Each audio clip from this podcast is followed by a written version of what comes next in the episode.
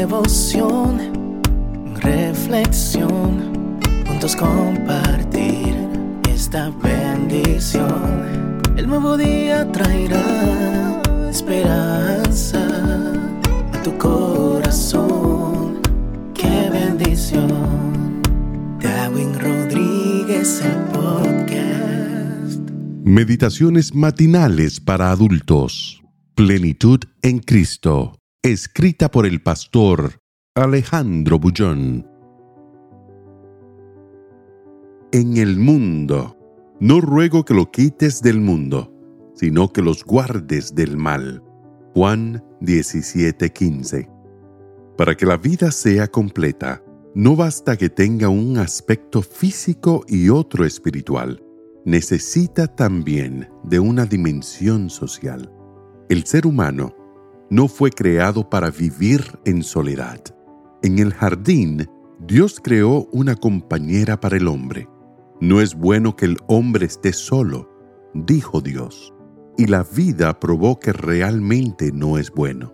Las personas que se aíslan y viven solas viven menos y con menor motivación. La dimensión social del cristiano abarca su vida familiar, su relación con los amigos, con la comunidad en la que vive y trabaja, y con la comunidad en la que alaba a Dios. A esta última la llamamos iglesia.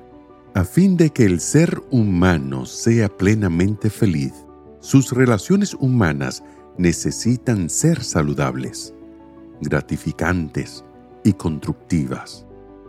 Pero, desde la entrada del pecado, las relaciones humanas se deterioraron. Recuerda que el primer problema de relación entre Adán y Eva surgió luego del pecado.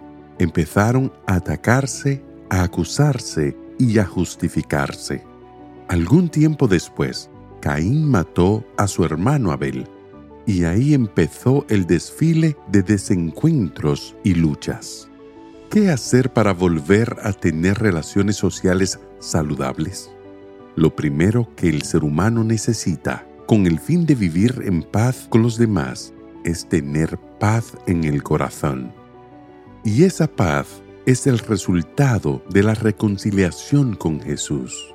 ¿Cómo sucede eso? Simple.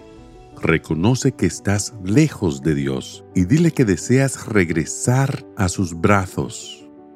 En ese momento, Dios envía todos sus ejércitos celestiales para traerte de regreso. Pero ahí no termina todo. Necesitas también de la iglesia. ¿Para qué? Para crecer. Conviviendo con los otros cristianos, puedes crecer y permanecer hasta el fin. Es allí donde conviven los reconciliados con Cristo. La iglesia no es una comunidad de gente perfecta, sino de personas que están andando la vida cristiana y son conscientes de que les falta mucho terreno por recorrer. En ese andar deben aprender a perdonarse, a aceptarse y a comprenderse los unos a los otros.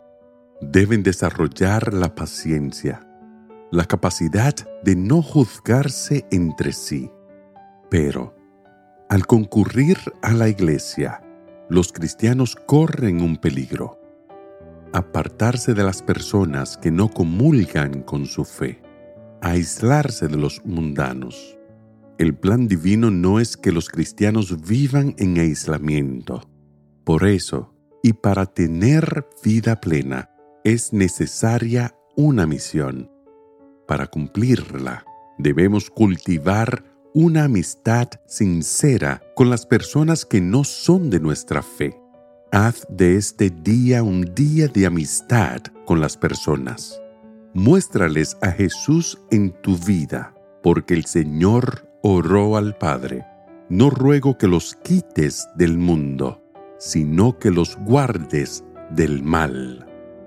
Que el Señor te bendiga en este día. Sé fuerte y valiente. No tengas miedo ni te desanimes porque el Señor tu Dios está contigo donde quiera que vayas.